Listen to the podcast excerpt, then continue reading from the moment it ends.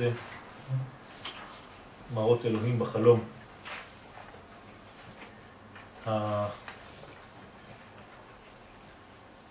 החלום של יעקב אבינו הוא בעצם הסיפור של כל ההיסטוריה. יעקב אבינו הוא השורש של עם ישראל, ויציאתו מארץ ישראל לחרן היא בעצם ההיסטוריה של עם ישראל, שגם היא, כן, אותה היסטוריה תתגלה אצל עם ישראל ביציאה לגלות מאוחר יותר. ואותו חלום שהוא בעצם חלום שמנבא על אותה גלות, הוא מנבא גם על הגאולה. כלומר, לכל אורך ההיסטוריה עם ישראל נשאר חולם עם אותן מדרגות של אותו חלום, ואנחנו רוצים להבין בסייעתא דשמיא למה דווקא דרך החלום הזה יש את המראות האלוהיים האלה. ויחלום והנה סולם מוצב ארצה. יש להבין למה נראה כל זה ליעקב דרך דווקא בחלום, ולא בגילוי שכינה. כלומר, למה צריך סילוק מוחין? הרי שינה, חלום, זה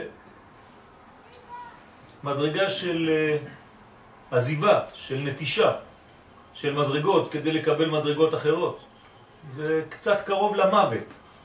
למה זה צריך לעבור דרך מדרגה כזאת של נפילה למדרגה של שינה כדי להגיע למדרגה של חלום נבואי? למה זה לא בגילוי שכינה ממשי? בזוהר הקדוש העיר על זה, הוא מבאר דכיוון שיעקב לא נשי, לכן הדיבור בא אליו בחלום. אומר הזוהר, תשובה פשוטה מאוד. מי שעוד לא התחתן, לא יכול לקבל את המראות האלוהיים האלה בצורה השלמה. אז יבוא אצלו בצורה של חלום.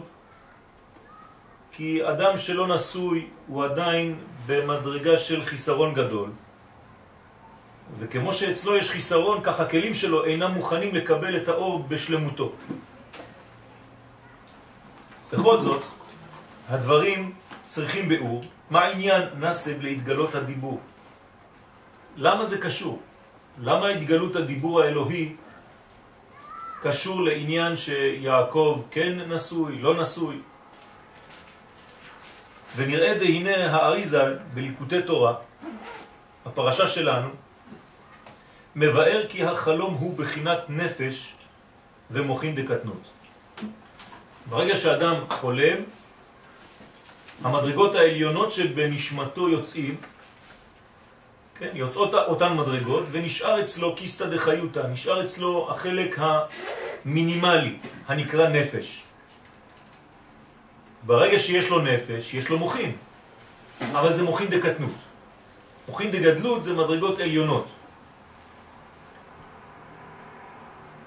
ונראה הסבר הדברים, ולפי מה שבייר האריזה על כל סדר הבריאה מראשית האצילות עד סוף דרגים, שזה בבחינת ההשתלשלות, זה מזה, גם השפע הבא לתחתונים תחילתו בראש הקומה, ומשם יורד מדרגה אחר מדרגה, עד שהוא מגיע אל המציאות הנגלית בתחתית העשייה. כן, סדר השתלשלות, מבאר לנו הארי הקדוש, שכמו שזה בעניין של הבריאה עצמה, מהראשית עד לסוף, כך בעניין השתלשלות השפע בתוך הבריאה. ההשתלשלות הזאת משתמשת כביכול באותם צינורות של אותה השתלשלות, מהראש עד לחלק התחתון, כלומר מהאצילות, מהשורש עד לתחתית עולם העשייה. ולכן, כתב הרי שכל תפילה שאדם מבקש מהקדוש ברוך הוא, אפילו אם הוא רשע, מיד היא מתקבלת. כל תפילה. אז למה לא רואים את זה? אלא שזה מתעכב בדרך הירידה אליו. יש עיכוב בדרך, משהו חוסם, משהו מעכב, בתוך הצינורות הללו יש סגירה וצריך לפתוח. וכל זה משום שהקדוש ברוך הוא שהוא טוב ומטיב, כל מה שאדם מבקש, מה שצריך לו, מיד הוא נותן לו. ורק משום שצריך להשתלשל דרך כל הבחינות, אז יש בזה קטרוגים שמעכבים הגעת השפע אליו. מבחינתו של הקדוש ברוך הוא אין עצירה כזאת. הרי אם היו זמנים שהקדוש ברוך הוא עוצר וזמנים שהקדוש ברוך הוא פותח, זה היה אומר חד ושלום שהשינוי קיים אצל הקדוש ברוך הוא. וזה דבר בלתי אפשרי, אסור לומר דבר כזה, שהקדוש ברוך הוא יש בו שינוי. אין בו שינוי, יום אחד הוא משפיע, יום אחד הוא לא משפיע. אצל הקדוש ברוך הוא יש המשך, יש עקביות בדבר הזה, יש נצחיות בדבר הזה. אני השם לא שניתי, אז אם אני השם לא שניתי, לא שניתי לא בזה ולא בזה. זאת אומרת שזה מדרגה שממשיכה תמיד. אז אסור לומר שהקדוש ברוך הוא סגר, או ביטויים כאלה. הקדוש ברוך הוא פתח, אלא כל מה שאנחנו אומרים, למרות שזה נשמע כאילו הוא סוגר ופותח, זה מבחינת המקבלים. הם מרגישים את הסגירה או את הפתיחה, אבל מבחינתו התברך, אסור בכלל לחשוב על דבר כזה שיש שינוי. זה כפירה, כי מי שמשתנה, יש בו חיסרון. ואם יש חיסרון, זאת אומרת שהקדוש ברוך הוא לא אין סוף ברוך הוא, חז ושלום, אי אפשר לומר דבר כזה. לכן מגיע הרקנתי למסקנה שכל תפילה שאדם מתפלל, זה פותח, בשבילו זה פותח. כלומר, הקדוש ברוך הוא תמיד משפיע, והשפע יורד, רק שיש בדרך, בגלל שהמנגנון שהקדוש ברוך הוא ברא בעולם הוא מנגנון של השתלשלות, של צינורות, אז כנראה שבאחד הצינורות מתעכב השפע לרדת בגלל משהו. אבל החיסרון או השינוי הוא לא אצלו התברך, אלא מצד המקבל. בלבד. אגב, מנגנון הזמן הוא גם חלק מהעיכובים האלה? כן, כן. אצלו אין זמן, אבל כאן יש. אז יכול להיות שדבר כבר נענה, אבל עד שזה מגיע למציאות שלנו זה לוקח כמה זמן. התכוונתי דווקא, זה גם זמן כזה, אבל יותר זמנים. יש אה, בחג כזה, יש כן, כזה... כן, אותו אבל- דבר, אותו דבר. זה לא שהקדוש ברוך הוא פתאום מתגלה בזמן כזה יותר מזמן אחר, אבל כאן בעולם הזה, זה הפתחים של המקבלים. אבל, שם, אבל פה זה כבר מנגנון שהוא יצר. בוודאי, זאת הבריאה, אבל הוא בעצמו אין בו שינוי. הוא בעצמו השפע זורם. המנגנון כאן הוא בנוי על פתחים וסגרים, על פתיחות וסגירות, שזה תלוי במקבלים עצמם, אם הם סוגרים לעצמם את השערים, או פותחים לעצמם את השערים. זאת אומרת שיש מישהו שיכול להניח היום, תהיה לו בחינה של אה, לעשות אה, ליל סדר פסח היום? כן, כן. הרי אם אני לומד תורה עכשיו, אני צריך להיות איפה עכשיו? במעמד הר סיני.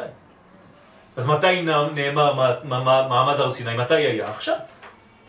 בשביל הקדוש ברוך הוא, מעמד הר סיני זה עכשיו. בריאת העולם זה עכשיו. והמשיח זה עכשיו. אין לו את הראשית והאחרית כמו שאנחנו כאן בעניין של זמן. אצלו הראש והסוף זה דבר אחד. אז כל השינויים הם רק מבחינת המקבל. ולכן, כשיש לאדם ביטחון ואמונה ברורה בעניין זה שהקדוש ברוך הוא לא מונע ממנו מה שהוא צריך, בכל מצב שהוא, אז ממשיך ההשפעה שלא יהיה דבר המעכב, כיוון שהוא בוטח בחסדי השם.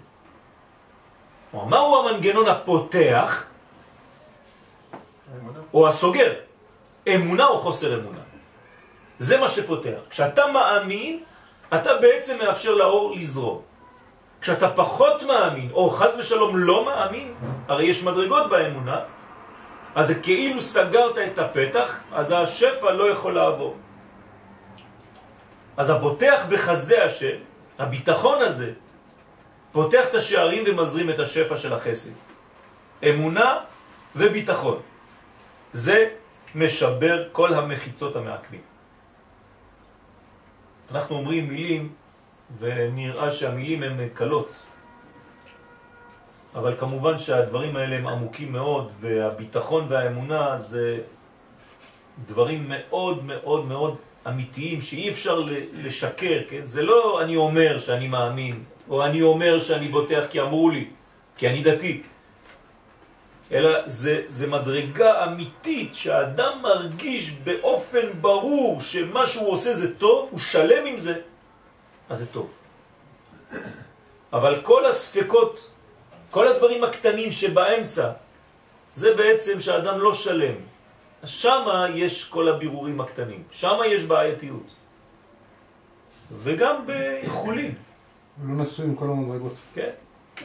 גם בחולין. אדם שמרגיש באמת שמה שהוא עושה הוא הולך להצליח, בזה הוא מצליח. ברגע שנכנס ספק שם, אין לו ביטחון שלם, אין לו אמונה שלמה בדבר שלו שהוא חי אותו, זה לא מצליח.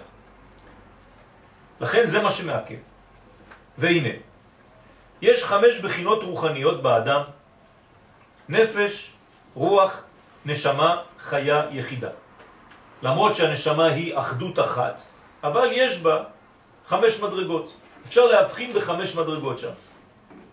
אז כאן הוא מנה אותן, את אותן מדרגות, ממעלה למטה, ממטה למעלה. נפש זה הכי נמוך, ויחידה, כן, הכי גבוה. התחתונה בכולם, הנפש והעליונה יחידה, והם במעלה זו למעלה מזו.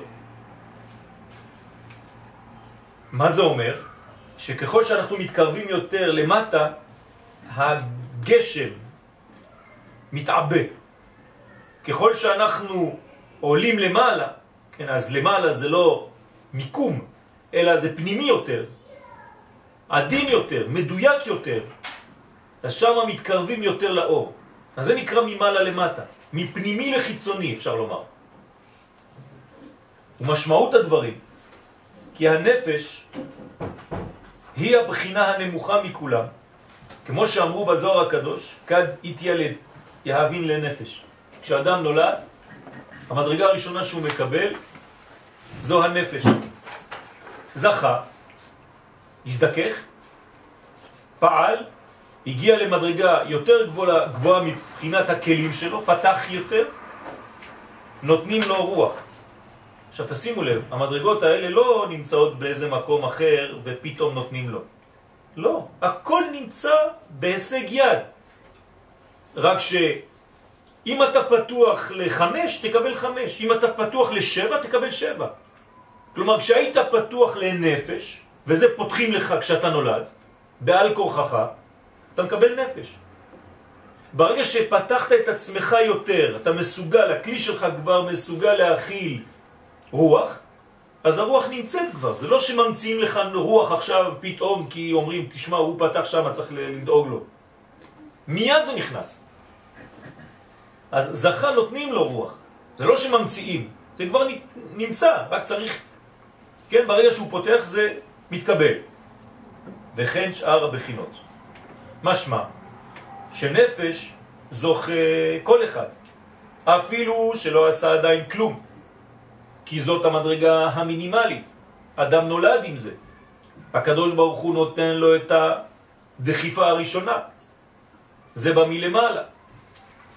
ורק לגבי שאר המדרגות צריך זכות מיוחדת וזכות מיוחדת. כמה שאתה זך יותר, תקבל מדרגה פנימית יותר, עמוקה יותר, גבוהה יותר, כל הקבלות האלה, כמובן שמשנות את האדם בראייתו. כלומר, כמה שהוא מאפשר למדרגה יותר עליונה להיכנס אליו, למשל אדם שיש לו עכשיו רוח, הוא יראה דברים במציאות ויבין דברים במציאות באופן שלא היה מתקבל כשהייתה לו רק נפש. הוא לא יכול בזמן הנפש לקבל את המדרגות האלה. עכשיו יש לו רוח.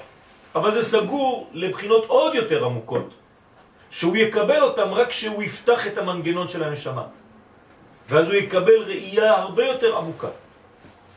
כמובן שהוא ממשיך יותר, הוא מגיע אפילו למקיפין, חיה ויחידה, אם הוא מצליח לקבל מדרגות כאלה, פש, מדרגה של נבואה, של רוח הקודש, של מדרגות גבוהות מאוד, שעכשיו הוא יכול לראות מסוף העולם ועד סוף העולם. דרך אגב, איפה זה סוף העולם ועד סוף העולם? מלמעלה עד למטה. זאת אומרת, כשיש לו נפש, אז הוא רק בבחינה נמוכה, נפש. אז הראייה שלו היא קצרה מאוד. ברגע שהוא מקבל רוח, אז אנחנו רואים שיש רווח, רוח מלשון רווח, והוא יכול לראות מדרגה הרבה יותר גדולה, סקטור יותר גדול של המציאות. והנשמה תראה לו הרבה יותר, כולל יותר. וככל שהאדם גדל יותר, מתגדל יותר, אז בעצם הכללות שלו והשייכות שלו יותר להכל. אדם גדול שייך יותר לכל המציאות, לכלל המציאות. ואז הוא יהיה יותר דואג לדברים שאנשים קטנים לא ישימו לב אליהם. ככל שאתה קטן יותר, אתה רומס דברים בלי להרגיש. ככל שאתה גדול יותר, אתה נזהר יותר, אתה עדין יותר, אתה מדויק יותר, ואתה דואג לכל הדברים, אפילו הפרטים הקטנים של החיים, שאדם כן, רגיל לרמוס, לדרוך בעקביו. אדם דש בעקביו, הסוד, כן? עקב. למה? כי הוא עקב, כי הוא רק בקומת העקב. אבל אם הוא הגיע לקומת הראש, אז גם הדברים הקטנים שנראים לא חשובים בחיים פתאום תופסים מציאות. אנחנו רואים את זה גם בלימוד שלנו. דברים שעברת עליהם מהר מאוד לפני חמש שנים, תחזור על אותו ספר לימוד, ואתה תראה שמה שסימנת זה היה באמת, באמת, באמת החלק הראשון, וחשבת שמה כבר שזה היה חידוש, הוא איזה חידוש. היום אתה פותח את אותו ספר, ואתה רואה שברוך השם, מה שהיה אצלך חידוש. כן, לפני ולפנים, נכנסת עכשיו למדרגות הרבה יותר גבוהות, סייעתא דשמיא, ואתה רואה בתוך הדבר הפשוט שחשבת שזה פשוט, את כל העומק. וזה נותן לנו ראייה מחודשת של כל דבר ודבר. כלומר, אפשר ללמוד אותו טקסט כל החיים. אותו שיעור. זאת אומרת, אתה אפילו לא צריך ללכת להמציא דברים אחרים. ספר אחד, כל שנה, תפתח אותו, תעמיק בו. כל התורה נמצאת בתוך הספר הזה, אם כמובן מי שכתב את זה יש לו רוח הקודש, כן, חכמי ישראל. יש לו הכל. הכל נמצא בו. ואתה תעמיק ותראה את הדברים לאט לאט. כמובן שזאת התורה שבעל פה, זה הכוח של התורה שבעל פה. והתורה שבכתב, הזיווג של תורה שבכתב ותורה שבעל פה. לקרוא כל פעם מחדש. אתמול הייתי בשיעור בירושלים, אז uh, אני שומע ככה, אני עולה במדרגות לשיעור ואני שומע שתי נשים שמדברות ביניהן. שמעתי שיש שיעור על חנוכה, אחת אומרת לשנייה, עוד שבועיים, אבל היה כבר שיעור על חנוכה לפני שבוע. אז השנייה אומרת לה, טוב, אבל חנוכה זה הרבה, כמה אפשר לומר על חנוכה? כלומר, הראשונה, היה שיעור על חנוכה, נגמר. זה אמונה, תודה רבה על הכבוד, כן? כאילו אמרתי הכל. יש כל כך הרבה לומר על כל דבר ודבר, שאתה רק לומר את זה, זה, זה פשוט, זה מראה כמה אתה לא מבין. כבר למדתי את זה, אה? איזה ספר אתם לומדים? אה, זה, כבר למדתי. אה. בהצלחה. זאת אומרת שאנחנו צריכים להבין שלפי השנים אנחנו מקבלים מדרגות שונות של נשמה, וזה משנה אותנו, בפתיחות שלנו, ביכולת שלנו לקבל דברים יותר ערכיים ופנימיים. אמנם, מצינו כי הנפש נקרא רצון. כן, למה הנפש נקרא רצון? היא המדרגה התחתונה מאוד. ושם בעצם אנחנו מגלים את המדרגה העליונה מאוד, שזה קטר. אז הנפש נקרא רצון, כמו שכתוב, אם יש את נפשכם, זאת אומרת, אם אתם רוצים, זה הביטוי התורני, לאם אתם רוצים, אם יש את נפשכם.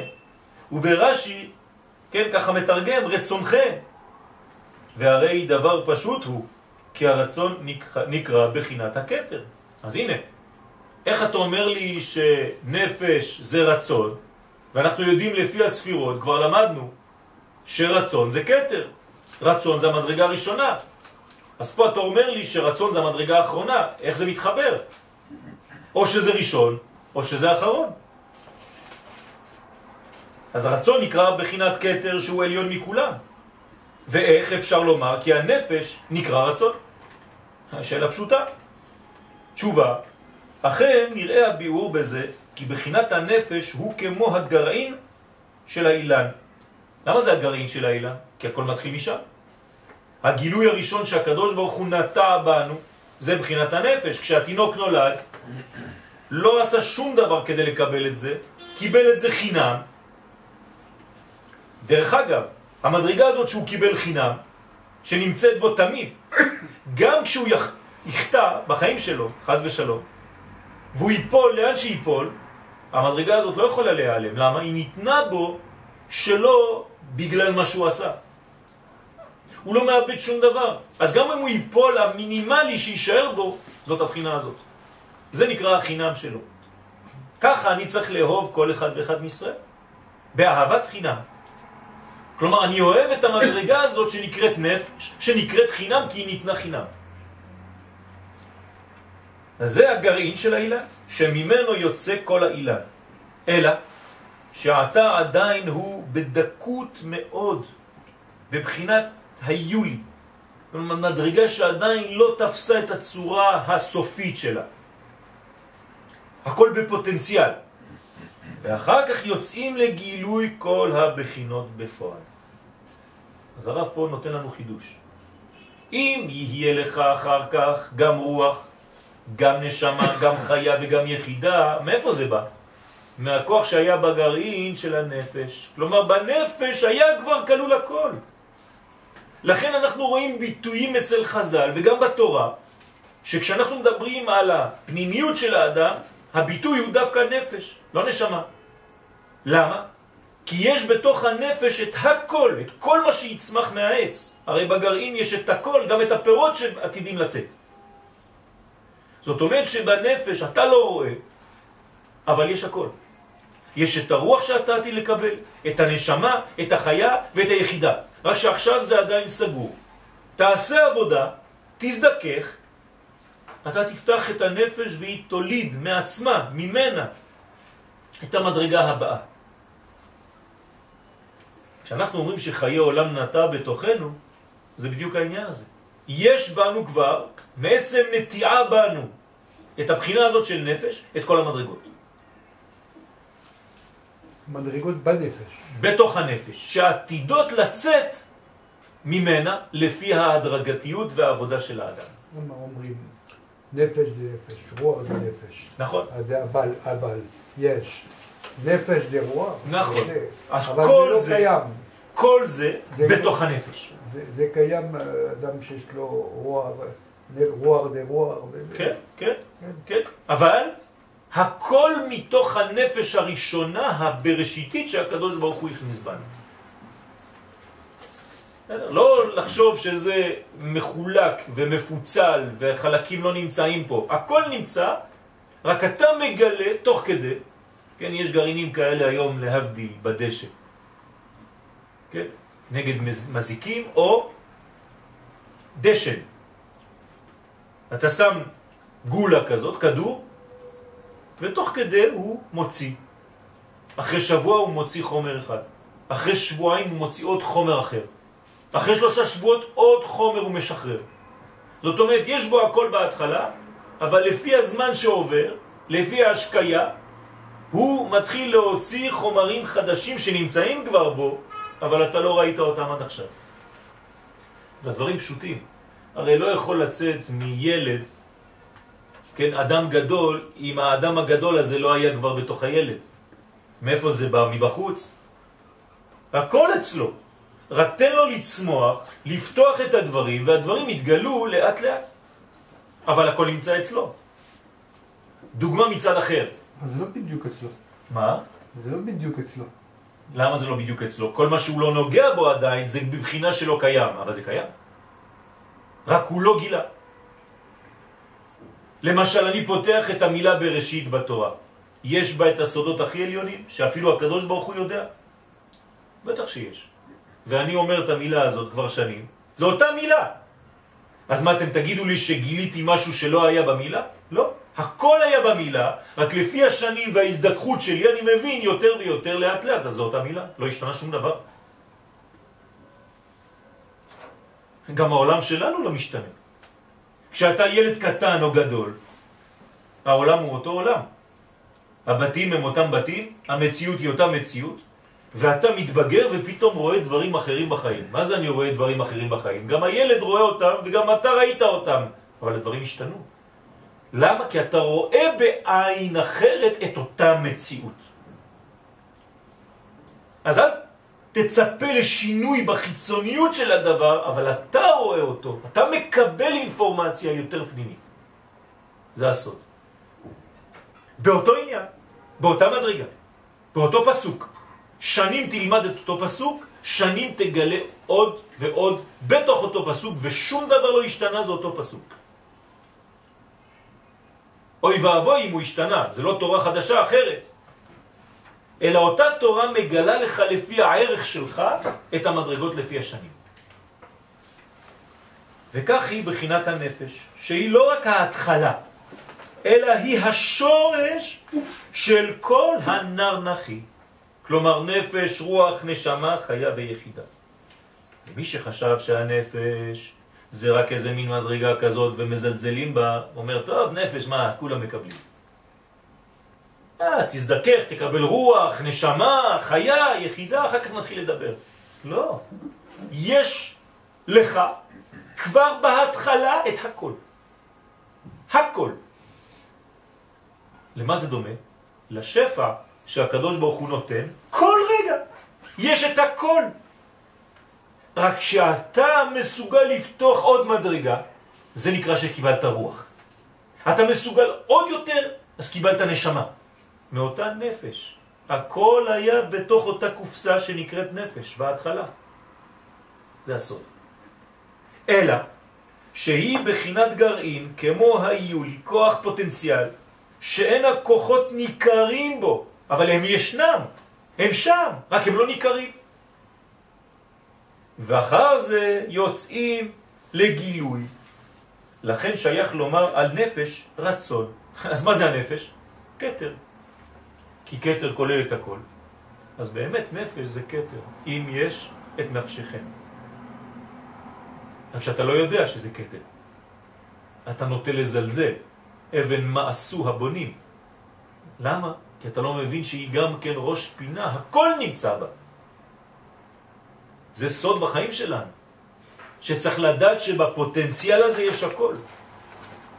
ודרך אגב, אם אני משקיע בדבר, אני יכול לגלות בו עוד ועוד. זה הסוד של יעשה למחכה לו. אתה עכשיו רוצה לשבת וללמוד פסוק בתורה. שתי אפשרויות, או שאתה עובר עליו מהר, כי אתה אומר, טוב, זה הפשט, בוא נעבור מיד לפירוש, כמו שעושים הרבה אנשים, כן? קוראים את הפסוק, מיד רש"י. לא קראת אותו עדיין, מיד אתה עובר לרש"י. רש"י עשה עבודה. אתה לא רש"י, רש"י עשה עבודה, לא היה לו רש"י אחר, נכון? הוא הראשון. אז מה, איזה פירוש הוא היה רואה רש"י? אלא הוא עשה עבודה על עצמו, ליקט, חיפש וכתב פירוש רש"י. אבל אתה עצלן. מיד שאתה קורא פסוק, מיד. רש"י במקום, ככה זה, ככה לומדים, נכון? לא נכון. ככה לא לומדים, ככה אף פעם לא תלמד. אתה תחזור כמו תוכי על מה שרש"י עמל ולמד כל החיים שלו, כדי לכתוב את מה שהוא כתב. אתה רוצה לחדש בתורה?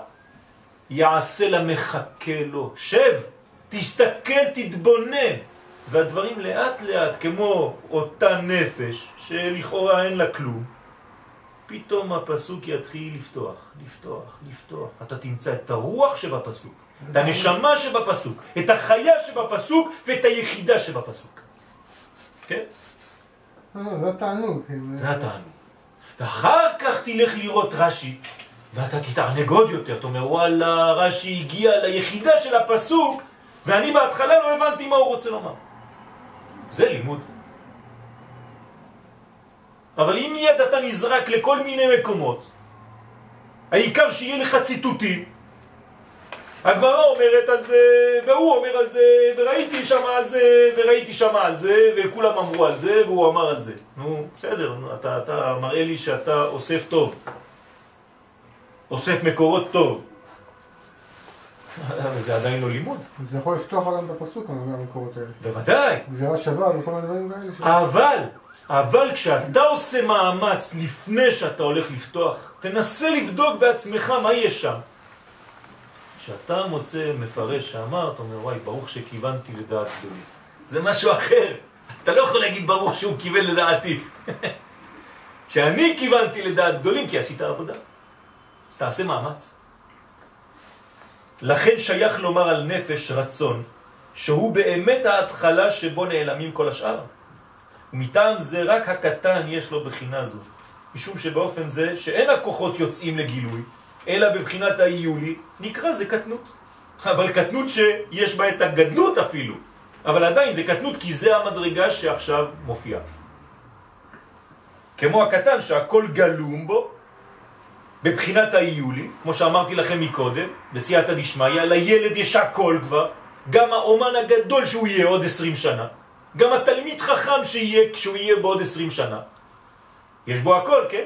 רבי שמעון בר יוחאי עליו השלום כשהוא היה ילד קטן בן ארבע, לא ראו אולי שהוא הולך להיות רבי שמעון בר יוחאי, היה ילד מסתובב משחק גולות אולי ברחוב, אבל היה בו הכל.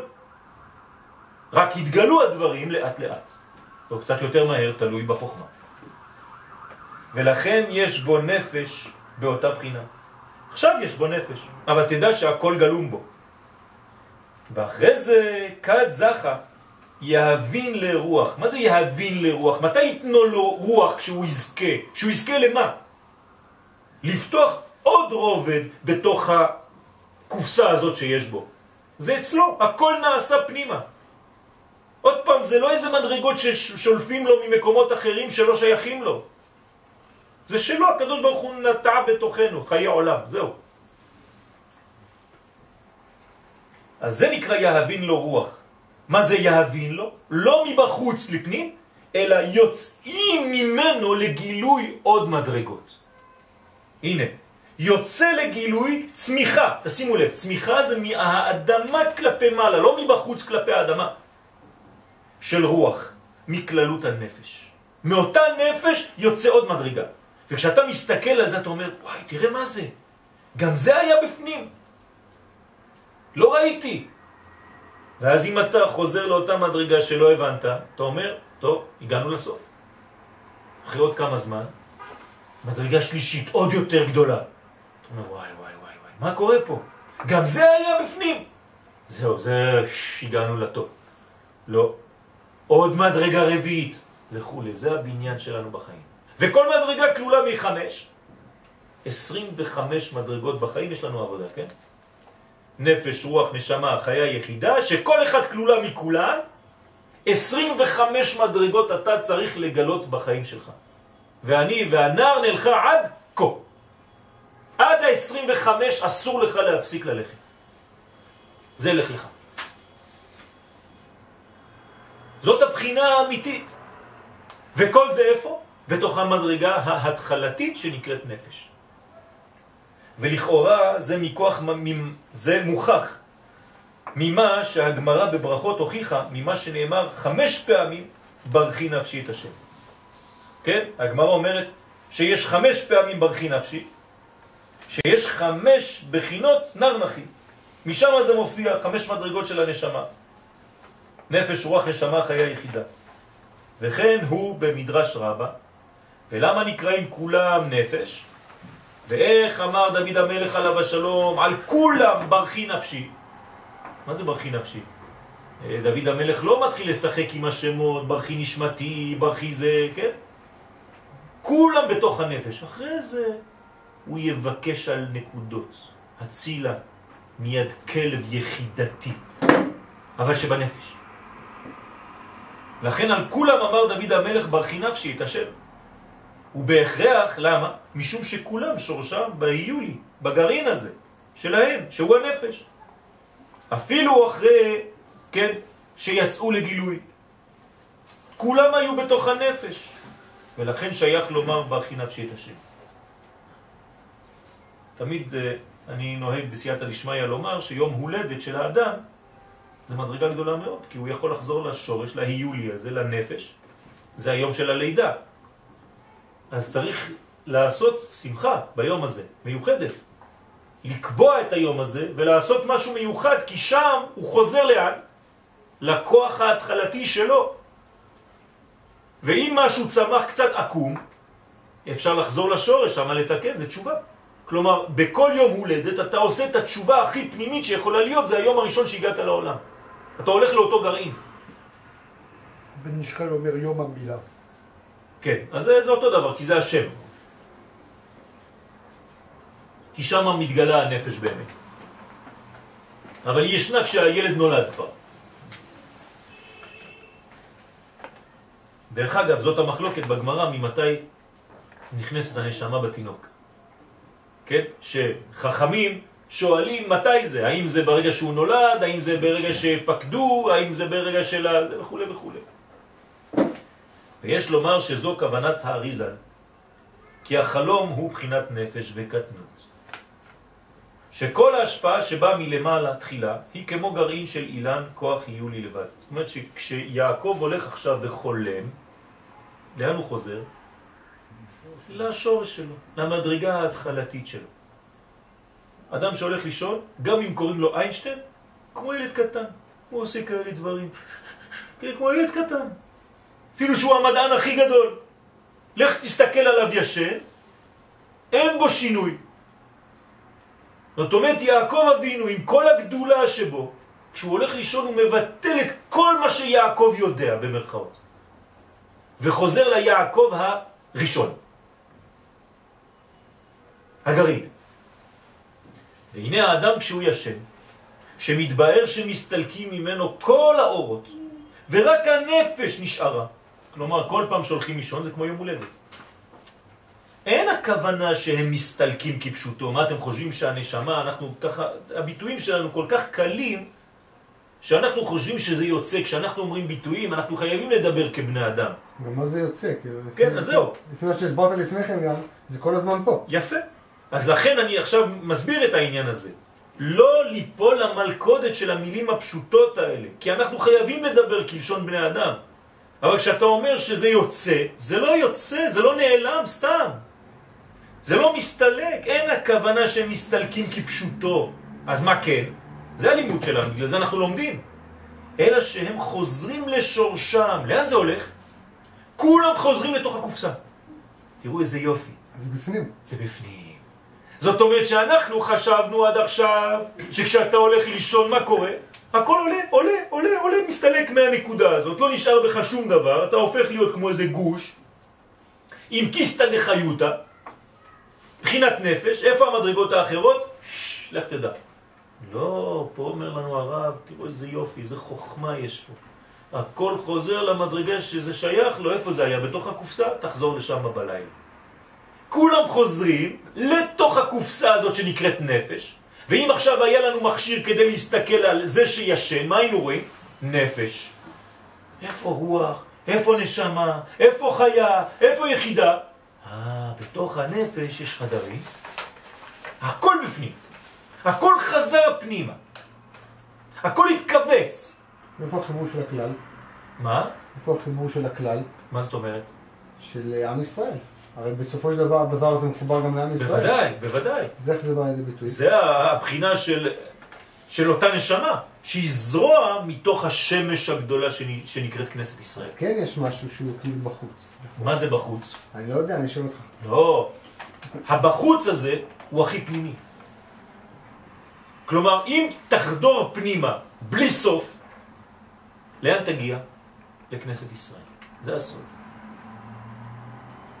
כלומר, בתוכך אתה תמצא את כנסת ישראל אם אתה חודר פנימה. הרי מה זה צדיק? צדיק הופך להיות יותר ויותר פנימי, נכון? לא יותר ויותר חיצוני. למה? כי הוא גילה בתוכו עמוק עמוק את האין סוף. הרי האין סוף איפה הוא נמצא? בתוכנו. זה נקרא שהאדם הוא עולם קטן. אל תחפש את הפתרונות בחוץ. הפתרונות הם בפנים, בתוך המדרגה הזאת, ואם אתה יודע לעשות את זה, אתה תעשה חיבורים בעולמות. יוסף הצדיק, מאיפה יש לו פתרונות לחלומות? כי הוא יודע להיכנס פנימה, פנימה, פנימה, פנימה, פנימה. בתוך החלום, שהוא לכאורה כבר לא קיים כלום בתוך הגוף, הרי הוא הלך לישון, נשאר רק נפש, אז מי חולם? מה חולם? איך? כשאתה נכנס פנימה, אתה יכול לגלות מה קרה שם. מה זאת אומרת, אה, נשמה ש... זה לא הנשמה שנתת בי, טהורה. אתה עתיד לתלה ממני? ההחז- ההחזרה של הנשמה זה... להחזירה זה. בעצם המ- המודעות שלי לנשמה. יפה. מבחינת נפש. יפה, בתוכי היציאה. הנשמה ואני עוד לא מודע לזה. יפה מאוד. זה יוצא מחדש. זה המודעות. בוודאי. זמן של נפיחה. איך, איך, אנחנו אומרים? אה, אה, אה, אה, אשרי האדם שנברא בצלם, נכון? ככה אומרים? חביב, חביב אדם שנברא בצלם. אבל, נברא בצלם. אבל מה? חיבה יתרה נודעת לו שנברא בצלם. כשהוא מגלה דעת, אז הוא מבין מה כבר היה בו, רק שעכשיו זה מתגלה. יש מישהו שגילה משהו בעולם? רק הוא ראה את זה. יש מישהו שגילה כוכב? גילה כן. גילה. אבל זה לא המציא, לא אמצע, גילה. גילה. אבל זה היה. אז קוראים לכוכב על שמו. הכוכב היה לי לפני שהוא בא, ויהיה גם אחרי שהוא ילך. אז מה הוא עשה? הוא הגילה. אבל הכל, הכל נמצא. הכל נמצא. בסדר? אז רגע, מה לגבי העניין שקוראים לנפוח נשמה, או שהנשמה נכנסת דרך האף? מדילה נפח. זאת אומרת, כן, מה, מה, מהפנימיות, מהתוכן הפנימי. אז יכול להיות שכשהאדם נברא בהתחלה, הקדוש ברוך הוא כן, כי הרי ברא זה בחוץ. בחוץ, בחוץ מהבורא ברוך הוא. אבל ברגע שהוא נטע בתוכנו, הכל עכשיו צומח מבפנים. לא, כן, גם קשה. הגאולה. הגאולה שלנו מאיפה היא באה? מהשמיים או מהארץ? אצל הגויים היא באה מהשמיים. אצל עם ישראל היא באה מהארץ. איך אומר הגאון מווילנה בסידור שלו? נשמת הגויים, מאיפה היא? מהשמיים. ונשמתם של עם ישראל, מאיפה היא? מהארץ. בטח זרקו עליו עגבניות, כן? כולם חושבים הפוך, הנשמה שלנו מהשמיים והנשמה של הגויים, אה, מפה. לא, הפוך. הנשמה שלנו דווקא מהארציות. זה הסוד הגדול. כי שם, כדי להיות אדם גדול או צדיק, אתה צריך לברוח. מה? להתנתק. להתנתק. מנזר, מנזר. יפה. מין זר מאוד. לא קשור.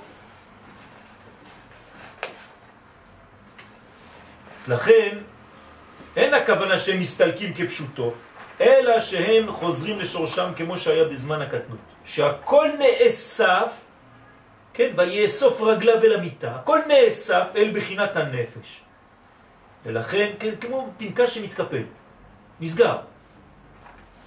ולכן הוא כמו קטן, שאין לו אלא כללות הנפש. הוא חזר לבחינה של התינוק, ישן ככה, אולי עם אצבע בפה, כן, חוזר לקטנות.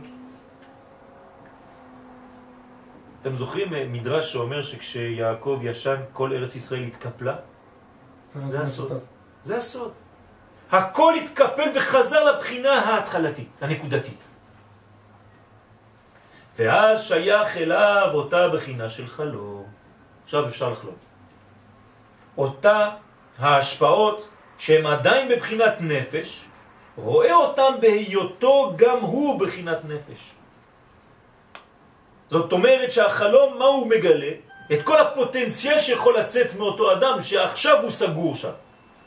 וזה מה שאמרו חז"ל מיום שחרב בית המקדש, ניתלה נבואה, וניתנה לשוטים ולתינוקות. למה?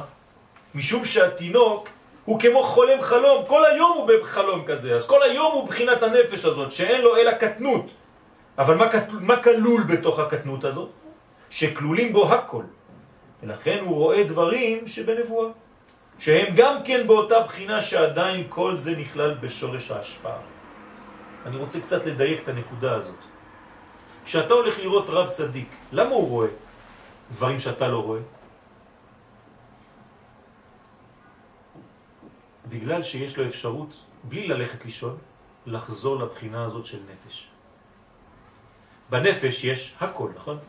אבל אם אתה כבר פתחת, יש לך נפש, יש לך קצת רוח, יש לך קצת נשמה, נגיד שיש לך קצת חיה, יש לך קצת יחידה, מה קורה במצב כזה?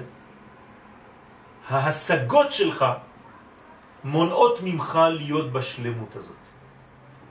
זאת אומרת שהאדם שרואה חייב במרכאות לחזור למדרגה של חלום. זאת הראייה האמיתית של הנבואה, גם בהיותו ער. מובן או לא מובן? זאת אומרת שכשאדם אוחז במשהו, הוא בעצם לא אוחז. הוא אוחז, אבל זה מצומצם למה שהוא אוחז. זה מאוד מצומצם למדרגה שעכשיו אני תופס. כלומר, אם אני תופס את הכוס הזאת, אני לא אוחז בכל השולחן. אבל אם כל השולחן נמצא בתוכי עכשיו, אני אוחז בכל השולחן בלי להרגיש אפילו שאני אוחז בו. זה מדרגה של ביטול. כשאדם מתבטל הוא מקבל אורות. כשאדם חושב שהוא אוחז באחת מהמדרגות, אז הוא אוחז רק במדרגה הזאת. זה מצומצם מאוד, ספציפית, למדרגה שהוא אוחז בה. אבל הוא איבד את כל השאר, כי הוא עושה פוקוס רק על אחד. לכן התינוק, שהוא יודע שהוא לא אוחז בשום דבר, אז הוא יכול לאחוז בהכל. לכן הנבואה ניתנה לתינוק. אם הייתי מבין את התהליך ממש ותופס אותו, התהליך היה מוגבל להבנתי. נכון?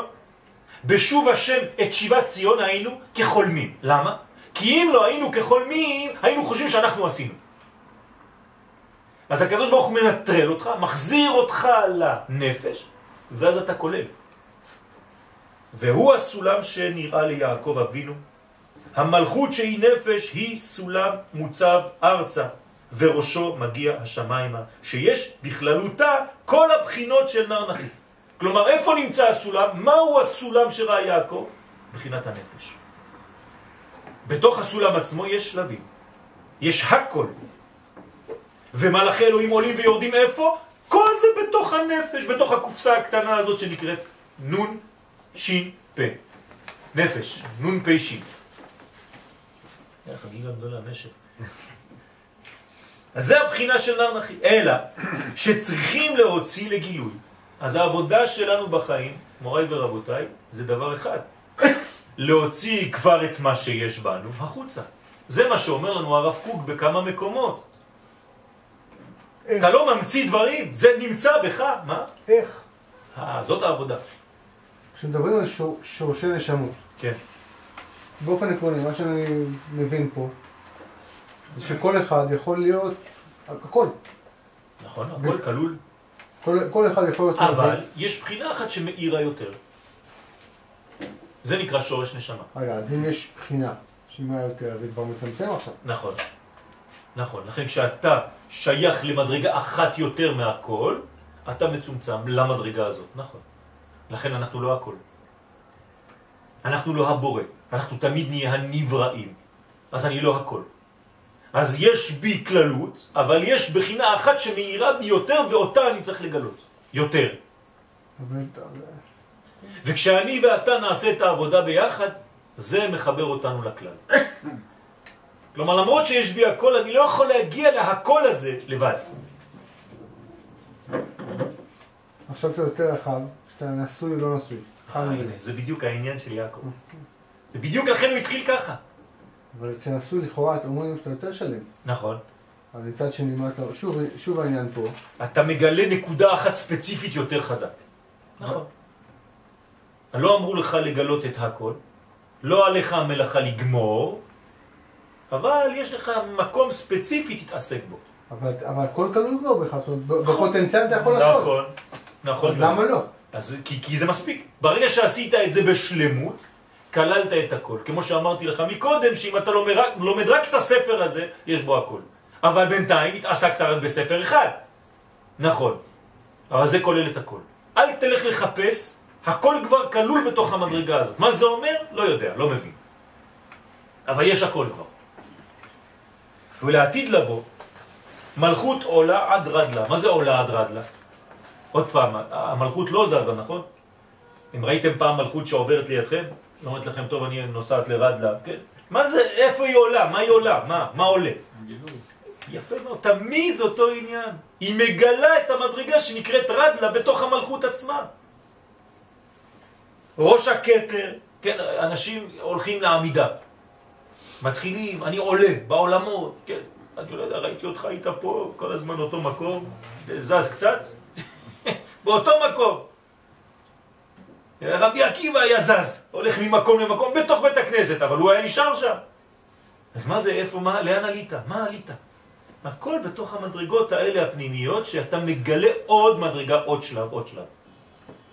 אז לכן, לעתיד לבוא, המלכות עולה עד רדלה, ראש הקטר, הכוונה שהתגלה מה שהיה חבוי בתוך הנפש שלה, זה הכל בתוכה, שיש בה כל הכוחות בהיעלם, ולכן כשהתגלו, הרי היא יכולה לעלות על הקטר.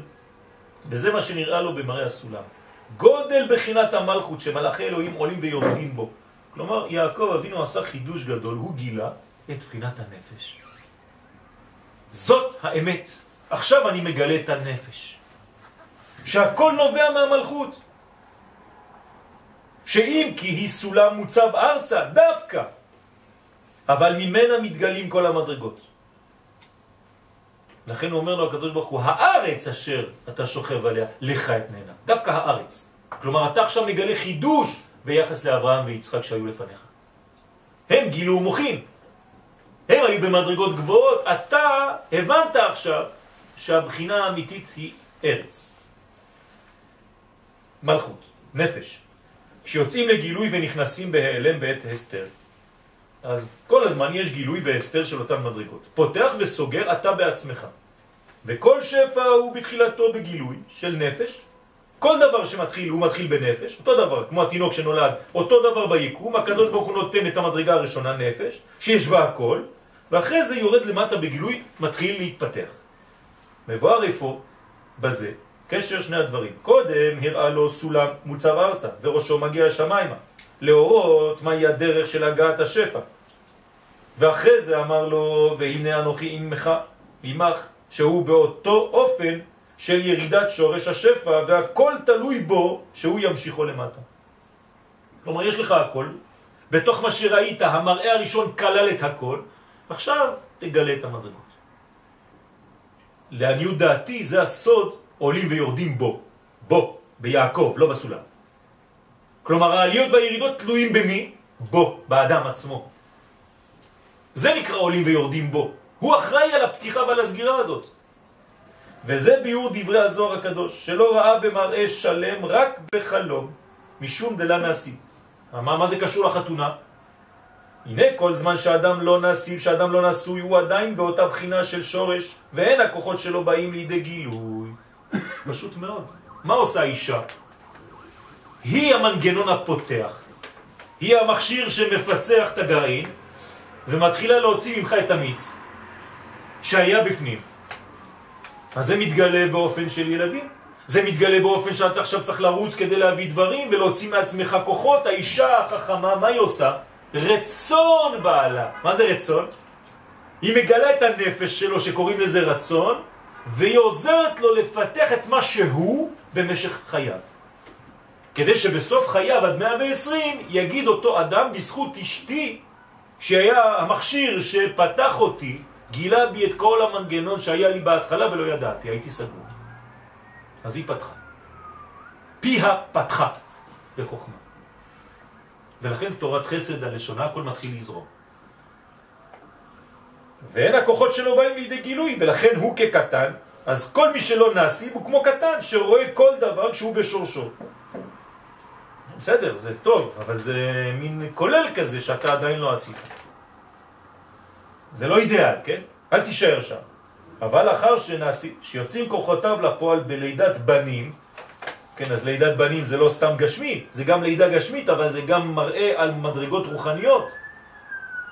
הרי כתוב שכל בן שנולד בא איתו כיכר לחמו, נכון? זאת אומרת, אתה, אתה מסוגל לפרנס את אותו ילד שנולד. אז בגשמי אנחנו מבינים מה זה אומר, שהקדוש ברוך הוא בסייעתא דשמיא נותן לך פרנסה לעוד ילד. מבחינה רוחנית זה אותו דבר. ברגע שילד נולד, יש לך עכשיו בחינה של מדרגה, כיכר לחם, יש לך ג' הוויות חדשות שמגיעות לך, כי פתחת עוד חלק מהנפש שלך, מאותה קופסה. אז יכול לראות גם במראה הגילוי. והוא העניין, מה שמצינו באדם הראשון, שנקרא אדם, עד שהייתה לו אישה, שאז נקרא איש, והיא אישה. כיוון שאדם מלשון אדמה הוא בחינת נפש, וקרקע עולם הוא הנפש, ואז כוחותיו נאספים ונעלמים בו. אז מדרגת אדם זה מדרגה שעדיין יש בה הכל, אבל עדיין סגור. אבל כשיש לו אישה, פתאום הוא מגלה שהוא איש. הוא מתחיל לגלות את המדרגות שלו. אז יוצאים כוחותיו לגילוי. ולכן נקרא איש. והיא על שמו אישה. רק בעברית יש דבר כזה, נכון? אין בשום שפה בעולם שאישה יצאה מהמילה איש. אין. לא קיים. רק בעברית. למה? כי אתה רואה בעצם שמה עושה האישה? פותחת את הגבר ועושה ממנו איש ומגלה ממנו את כל המדרגות. וכל זה נגלה ליעקב אבינו. כן, חלון מסובך.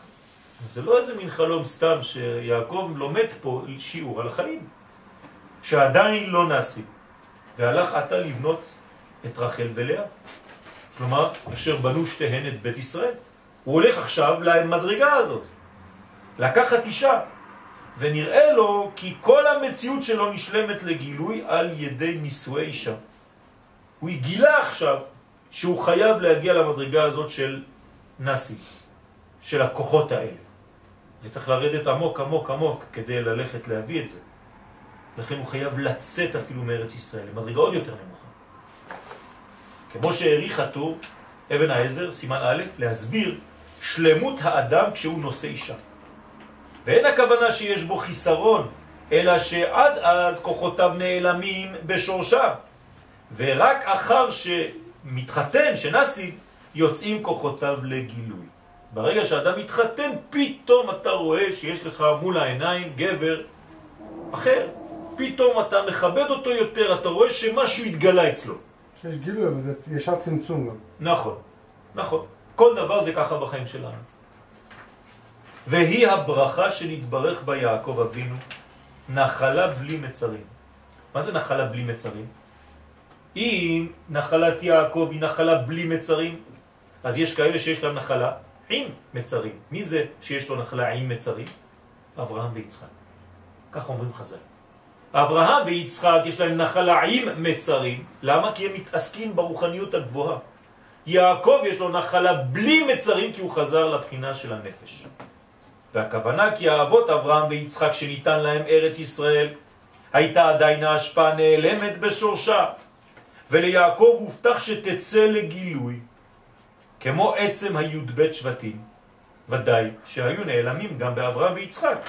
שאם לא כן למה נקראו אבות? דידן אלא שיצאו לגילוי אצל יעקב. ושלושתם זה עדיין לא ישראל ממש. מתי מתגלה עם ישראל? רק במתן תורה. לכן אנחנו לא יכולים ללמוד תורה מהאבות. אפילו אם אה, אני יודע שיצחק מלו אותו בשמונה ימים, לא משם אני לוקח הלכה לדעת שאני צריך למול את הבן שלי בין שמונה ימים, נכון? אלא בגלל שקיבלנו את זה בהר סיני. אז מה קיבלנו מהאבות לפני? תורת האבות, תורת האב. וכשהגענו להר סיני קיבלנו את תורת הרב. שתי מדרגות.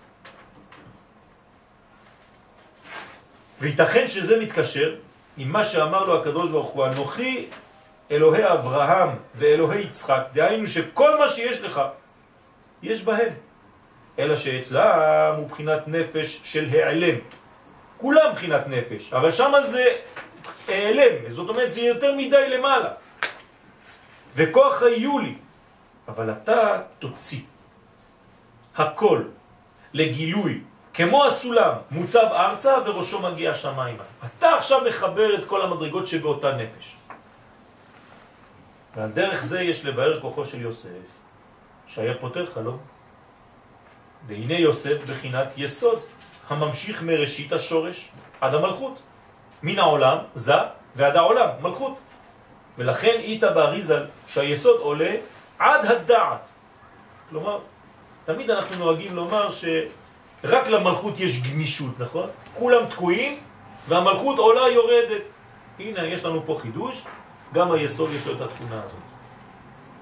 כן? אנחנו רואים את יוסף יורד למצרים, אחרי זה עולה למלכות, אחרי זה, כן, זה ביטויים חיצוניים למה שקורה אצלו פנימה. אמרנו שהמלכות מתחילה בתפארת, אז היא גם כן נכון, עוברת דרכו. נכון, ו- נכון, בדיוק. וכן מבואר בספר אור הגנוז, שעולה עד כתר, זאת אומרת, הוא ממש דומה למלכות. לכן הוא דומה לאבא שלו, שהגיע לבחינה הזאת. אלה תולדות יעקב, יוסף. מה, אין לו בנים אחרים? ולכן רק מי שיכול לעלות לשורש ההשפעה, כשעדיין לא יצאה לגילוי, הוא זה שפותר חלום, שהוא עדיין בשורש. ולכן אמר לו פרו, אם אתה שביסוד יכול לפתור חלום, הרי שאתה יכול לעלות עד הדעת ועד הכתר. אם כן, כל שכן, עד הדעת שיש בו חוכמה ובינה, ואם כן, אין נבון וחכם כמוך. פרעה הבין, כן, בראש התמה שלו, אבל יש לו את החוכמה הזאת להבין עם מי יש לו עסק כאן. והוא ראה שבעצם הפוטנציאל הזה, הוא צריך לשמור לו את זה בשבילו. כלומר, מהי החוכמה של פרעה, וזה כבר שיעור אחר? לשמור את היוסף הזה בתוך הכיס שלו. כן, קרוב אליו, לשמור את היהודים שם אצלם. כן, אני אתן להם כל מה שהם רוצים, העיקר שיהיו אצלנו בגלות. אפשרות לבנות בתים, ושיהיה לך מינימום שכר בחודש, וככה שתוכל לחיות בשקט באיזה חור נידח בצרפת, שתוכל ללמוד תורה, ניתן לך אפילו בית כנסת, אני אפתח לך ישיבה קטנה, אבל אתה תהיה בכיס שלי. זה בגלות. הסוד בגלות. טוב, השיעור הזה מאוד מאוד מבלבל. כמו כל השיעורים. נכון. אבל אה, זה, כמעט הופך את אה, אכילה מעץ הדת ל- לאידיאל. זה מה שסברו המקובלים, נכון? שהיה צריך להיכנס לשם כדי לבנות משם את הבניין. משם לעלות לבניין המחודש. וזה מה שרצה האדם הראשון, באמת. הוא ידע, כן, לפי תורת הסוד, כמה מחכמי הסוד אומרים שבדיוק ככה זה מה שחשב סבר. מה? כן. כן, שאני רוצה לעבור את, המה, את התהליך. מה, אתה לא רואה את זה עם הילדים? כל ילד אומר לך, אתה אומר לו, אבל עשיתי את זה, אני עברתי בזה, תשמע. אומר לך, לא, אני רוצה לראות את זה מעצמי. אז זה טוב, אז זה נכון או לא נכון? בוודאי שזה נכון, בסדר. בוודאי שזה נכון.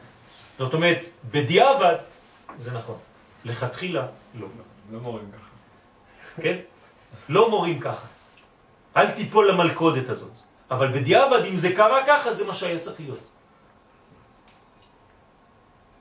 אז יהי רצון שנפיק מהעניין הזה תועלת, לדעת בעצם שכל המדרגות הן אצלנו, בתוכנו, חיי עולם, הכל. אבל כל יום אתה צריך לפתוח, למגנט את עצמך למדרגות. זה מה שאנחנו עושים, תמיד אני נותן את הביטוי הזה. כשאני לומד עכשיו משהו, אני לוקח את הטקסט הזה, זה כאילו איזה מין אבן שואבת, ואני מעביר אותה בתוך המציאות שלי. והחלקים שבי, שעדיין סגורים, שדומים לטקסט הזה, מה קורה להם? הם מתחילים לזוז, שם הם נפתחים. כמו היין שאתה דורך בענבים, היין מתחיל לבעבע. אותו דבר כאן. אז תעבירו ספרים ככה, תגידו שאתם משוגעים, זה מגלה את המדרגות שבנו וזה פותח. אוקיי. סייעתא דשמיא, שנגלה מה שהקדוש ברוך הוא החליט שנגלה בעזרת השם, כדי לגלות מלכותו יתברך בעולם הזה. אמן. תודה רבה.